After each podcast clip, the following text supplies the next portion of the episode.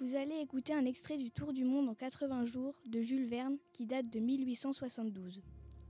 Le conducteur se battait aux côtés de Monsieur Fogg quand une balle le renversa.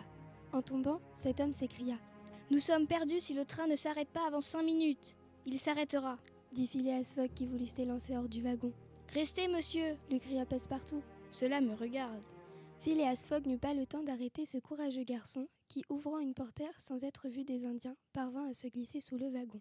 Et alors, tandis que la lutte continuait, pendant que les balles se croisaient au-dessus de sa tête, retrouvant son agilité, sa souplesse de clown, se faufilant sous les wagons, s'accrochant aux chaînes, s'aidant du levier, des freins et des logerons des châssis, rampant d'une voiture à l'autre avec une adresse merveilleuse, il gagna ainsi l'avant du train.